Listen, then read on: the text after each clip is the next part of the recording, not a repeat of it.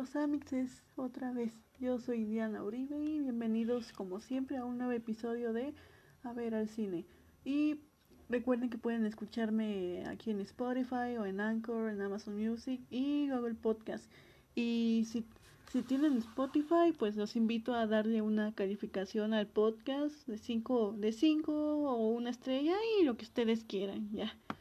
Pero, ¿de qué vamos a hablar hoy, banda? Hoy Hoy quiero hablar sobre, no sé si llamarlo película, es más bien un especial de comedia de este comediante, no sé si lo han escuchado, de Bob Burham, y es llamado Inside, Inside the Bob Burham. Bob Burham solía hacer shows de stand-up en vivo, dándole su propio estilo al show, ya que Bob también hace música. Su especialidad es el stand-up musical. Es casi como un concierto. Y la verdad, en mi opinión, aunque sus letras sean en un tono comédico satírico, creo que como músico pues y compositor pues sí es bueno. Pero tenía años que Bob Burhan no hacía un show de stand-up y mejor se dedicó a otras cosas, dirigió una película, actuó en actuó y cuando comenzó la pandemia decidió hacer un especial de comedia desde, desde un cuarto, alejado. Y todo Inside son puras canciones. Y el especial comienza con que, como que de forma positiva, porque Bob Burham está consciente de todo lo que está pasando con la pandemia y pues trata de mantenerse positivo. Su idea es mantener a la gente entretenida con este especial y sacarnos una sonrisa para olvidarnos que todas las de todas las cosas feas que están sucediendo en el mundo. Y así empieza, en especial con la canción Contents y después pasamos a la canción Comedy, donde Bow se da cuenta de su posición privilegiada como hombre blanco, hetero, y comienza a cuestionarse, comienza a decirse, ay, soy un blanco, soy un hombre blanco heterosexual que no sufre de ninguna necesidad. ¿Qué debería hacer para sanar al mundo? Aquí Bob Burham es la típica persona en internet que siempre quiere dar su opinión en todo cuando no debería y lo mejor que puede hacer a veces es callarse, pero no quiere. No quiere, porque quiere ser parte de la conversación, quiere llamar la atención y ser escuchado y este esas primeras canciones me recuerda a un ejemplo, por ejemplo todo, todo el movimiento de Black Lives Matter, el comer mm, pues todo lo que pasó, el comercial de Pepsi con Kim Kardashian sobre las manifestaciones, o cómo la gente en internet quería que cada celebridad o figura pública hablara sobre Black Lives Matter, a pesar de que muchos de ellos no tuvieran nada que ver. O sea, el fandom gringo de 21 Pilots estuvo acosando a Tyler Joseph a que hablara de Black Lives Matter cuando él es un hombre blanco. O sea, ¿qué tiene que ver? ¿Qué tendría que decir Tyler sobre Black Lives Matter más que eso? Que, que respeten. ¿Qué más tendría que decir un hombre blanco? Yo creo que eso es a lo que se refiere Bob Burham con las canciones en el primer acto, desde Content hasta How the World Works. Y todo lo que pasó en redes sociales con Black Lives Matter es el ejemplo perfecto en cómo las personas blancas quisieron apropiarse de este movimiento, según que para apoyar a las personas negras, pero nadie escuchaba a estas personas fueron las personas blancas como los cantantes y actores que obtuvieron todo el foco de atención al mostrar apoyo al movimiento cuando ese no era el propósito. Y luego sigue la canción de White Woman's Instagram, que también toca un poquito eso del activismo, pero más bien toda la canción, Bow, es como si te estuviera dando un recorrido por el perfil de Instagram de una chica blanca de vez en cuando hace activismo, comparte frases de personas así equivocadas y se la pasa romantizando su vida. Y mientras Bow escribe el perfil de esta chica, también recrea los típicos paisajes y escenarios que te encuentras en la mayoría de los perfiles de Instagram. Todo muy aesthetic, todo muy bonito. Pero de repente, en un punto de la canción, mm, llegamos a este punto de humanización por un momento llegamos a un post donde la chica está, un post de la chica dedicado a su madre que falleció, con una descripción diciendo que le extraña y cómo le ha ido bien en la vida, pero aún así eh, su mamá le hace falta aunque ya haya pasado una década. Por un momento humaniza a esta chica, pero de nuevo volvemos a los típicos posts de Instagram que ella publica. Y se me hace una canción muy interesante porque la forma en que Bow recrea todos los posts pareciera que se hubiera metido a ver todos los perfiles de Instagram que existen y también hace referencia a cómo queremos romantizar nuestra vida en redes sociales como si fuéramos un personaje salido de Tumblr o de Pinterest. Y no quiero hablar sobre cada canción que va saliendo porque son muchas. Yo quiero ir contando cómo los mensajes y hasta la salud mental de Bow van cambiando conforme el especial, ya que Bow lo estuvo grabando durante un año y durante ese año encerrado ahí, solito, trabajando, pasaron muchas cosas. Y seguimos con On Pay Intern, que es una canción cortita, pero Bob Burham la usa para después hacer una reacción a esta canción en esta reacción cuenta por qué hizo la canción y cómo se sentía, pero después llega la reacción de esta reacción y luego llega otra reacción de esa reacción y así sucesivamente hasta que llegan muchas autorreacciones. El punto es que con cada reacción Bo Burham llega al punto de mostrar sus propias proyecciones e inseguridades en sí mismo, ya que por ejemplo en una reacción podría decir algo como, sí, yo escribo esta canción como parodia explotación laboral, bla, bla, bla. Pero en la reacción de esta reacción diría, sí, no es cierto, yo no hice la canción sin ningún propósito, yo hice la canción sin ningún propósito. Quería, quería fingir darle un mensaje profundo cuando no lo tiene. Pero en la siguiente reacción dice algo como, ay, no puedo creer que haya dicho eso. Estoy avergonzado, no sabía lo que pensaba en ese momento y después puede llegar otra reacción y dice, yo en ese momento estaba muy mal, estaba pasando por todo esto y así. Y, así sucesivamente, si entienden, como que, y prefiere criticarse a sí mismo antes que otros lo hagan y termina refleja seguridad. Después de aquí vemos que Bob Burham como que ya le está afectando estar encerrado. No aún, pero ya se está empezando a notar esa falta de contacto con el mundo, ya que en la siguiente canción, Sexting, la escribe porque no puede cumplir con esta necesidad de tener contacto e intimidad con alguien. Así que para complacer esa necesidad, pues lo hace desde su celular, con mensajes calientes y emojis. Pero obviamente la comunicación no es lo misma y hasta hay un punto donde esta chica con la que está sexteando, esta chica le manda un, un emoji, un emoji de una rueda de la fortuna, pero pues él no puede, no entiende qué es lo que quiere decir y ahí empieza a sacar varias conclusiones, o sea, como que ahora no entiende qué es lo que está pasando y, y solo basta con que se vaya la luz para que Bob Burhan se sienta, se sienta solo otra vez, sin nada. Y la siguiente canción de la que quiero hablar es de Problematic, que empieza con Bo viendo un video de sí mismo cuando era joven. De hecho, creo que fue su primer video viral. Algo de... Está ahí él como de 16 años, ahí pues está tocando música. Es una canción que él, que él compuso, que hablando de que hablando de que su, su familia piensa que es gay porque no ha salido con nadie, con ninguna chica.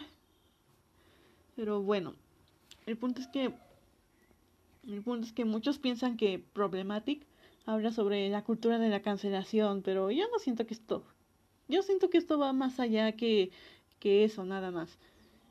Bob, al verse a sí mismo de joven y también analizando la letra de la canción, pues Mm, es algo más profundo. Da a entender que Bo ha dicho cosas en el pasado de las que ahora se arrepiente. No habla sobre la cancelación, habla sobre sí mismo. Que ahora ha crecido y que no es la misma persona que cuando comenzó su carrera. Y está consciente de que al principio hizo chistes que no estuvieron bien. Con Problematic, Bo se está adjudicando toda esa culpa y pide que lo hagan sufrir las consecuencias para estar tranquilo con sí mismo y poder seguir adelante sin sentir culpa por todo, por todos esos chistes malos que dijo en el pasado. Y como dije, Aquí vemos que a Bo ya le está afectando el estar encerrado.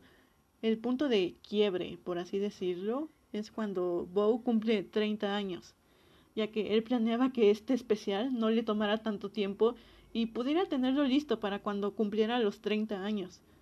Y también en la canción Theory, 30, en donde Bo por primera vez desde que está encerrado tiene pensamientos suicidas. La pandemia y el aislamiento le están afectando la salud mental. Después sigue la canción de Shed, Shed, donde ya Bo Burham está mal, como el título de la canción lo dice. Bo se siente de la mierda. Ahora sí su salud mental está de la chingada. Después llega Welcome to the Internet. Ay, están ladrando allá afuera. Bueno. Welcome to the Internet sería el punto donde Bob Burham se deja llevar por todo esto de las redes sociales y el Internet. Literal, esta canción representa al Internet como una persona de carne y hueso y como si esta fuera su canción de villano de Disney. Toda la canción es divertida, pero a la vez se puede sentir abrumadora, pienso yo, porque te está lanzando muchísima información que procesar y tampoco te da tiempo de hacerlo, de procesarla bien, porque hay mucho que ver, hay mucho que explorar y en internet hay cosas muy oscuras que no te lo creerías. Es una descripción de todo el internet. El internet en carne y hueso con su canción de villano. Después llega la canción de Besos, tú, que no tiene así una gran letra, pero a lo que llega, a lo que pasa con Besos, Besos, Besos, Besos, tú, es que antes de pasar a esta canción, pues Bo comienza a cuestionarse si ya va siendo hora de terminar el especial. La cosa es que Bo se ha acostumbrado a vivir en desastre y conflicto por este especial, tanto que le da miedo terminarlo y después ya no sabrá qué hacer ni qué es lo que sigue.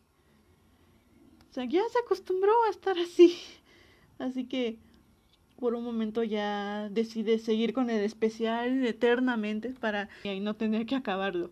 Y por eso es que dice, ah, voy a agregar más canciones de relleno. Y ahí empieza a cantar, Jeffrey Besos, Jeffrey Besos. Ay, bueno. La siguiente canción de la que quiero hablar, y ya en mi opinión es la mejor canción de todo el especial, es All, Eyes on Me y no necesariamente por la letra, sino que esta en esta canción Bob Burham hace una pausa para hablarnos a nosotros, sincerarse. Resulta que Bob dejó de hacer shows en vivo porque comenzó a tener ataques de pánico antes de salir. El ser una figura pública estaba haciendo daño a su salud mental, así que por eso se dio un break y decidió tomarse el tiempo para concentrarse en otras cosas entre ellas su salud mental. Y así lo dice, para su sorpresa, Bo cuenta que tomarse un break de los shows funcionó. Dice que cuenta que su salud mental mejoró. Bo se sentía mejor y se, se cuestionó si debía seguir con los shows. Entonces ya él estaba emocionado. Él cuenta que Bo se sentía mejor y estaba listo para volver a dar shows en vivo. Él cuenta cómo estaba muy emocionado por volver a los escenarios, por volver al público, pero obviamente esto no fue posible por la pandemia. Y pues entonces, entonces tuvo que encerrarse y su salud mental cayó otra vez. Así otra vez, tan fácil. Y para ir finalizando, Bow se despide con Goodbye pero de lo que quiero destacar del final es que después de la canción, al fin Bo Burham tiene la oportunidad de salir. Ahí se le abre la puerta del cuarto. Entonces él no duda en salir porque ya está harto, pero cuando lo hace, se está lleno de gente y él es el entretenimiento de esa gente. Todos se ríen de él, así que por así por miedo, porque todos están riendo, pues Bo quiere volver a volver adentro y encerrarse otra vez, pero ya no puede. Hace todo su esfuerzo por abrir la puerta mientras el público se ríe a carcajadas de él más y más. Y yo creo que aquí lo que Bo Burham nos, nos está diciendo es que está capitalizando su, su infelicidad por ganar dinero y para darnos contenido de él a nosotros.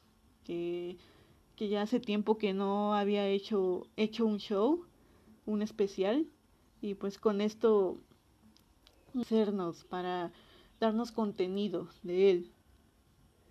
Yo creo, yo creo que así es, porque vaya, después de que Bo Burham terminara Inside, tuvo que ir a las oficinas de Netflix y venderles este trabajo para que él pudiera ganar dinero y Netflix pudiera distribuir su trabajo a nosotros, para que podamos ver cómo a poco a poco su salud mental se va deteriorando aquí. ¿Ah? Para mí ese final es algo muy fuerte. Es como si ese público del que Bob Burham se quiere esconder, ahí somos nosotros. Nos reímos del sufrimiento de Bob Burham. Además de que ya ven lo que les platicaba al principio sobre el privilegio de Bow al ser un hombre blanco heterosexual. Pues este final muestra que obviamente Bow tiene el privilegio de no ser discriminado por su color de piel, su género o preferencia sexual, pero tampoco es que Bow sea una persona completamente privilegiada. Como les digo, al final del día Bo Burham tuvo que capitalizar el dolor y sufrimiento para poder ganar dinero, para poder mantenerse. Porque Bo no es lo, suficientemente privilegiado para vivir cómodamente sin hacer, sin hacer nada como rico. También está en desventaja sobre otras personas, en este caso, los directivos de las empresas como Netflix, a quienes tuvo que venderse. Tuvo que vender su estabilidad emocional. Y si no me creen esto, pues vean, pueden verlo ustedes mismos. Por todos estos mensajes, por eso creo que Inside de Bob Burham es de lo mejor que salió el año pasado y está fuerte, la verdad. Véanlo, véanlo, la verdad, porque si no, no es bonito ir viendo la decadencia de una persona así no es bonito ver, no es bonito ver a Bob Burham cada vez sintiéndose peor. Pero bueno, por, por mi parte, esto es todo. Yo soy Diana Uribe y también recuerden que pueden seguirme en todas mis redes sociales, Instagram, Twitter, TikTok y Letterboxd. Especialmente en TikTok, porque ahí ya estoy ya dije que estoy empezando a hacer más contenido hasta aquí el episodio de hoy. Bye.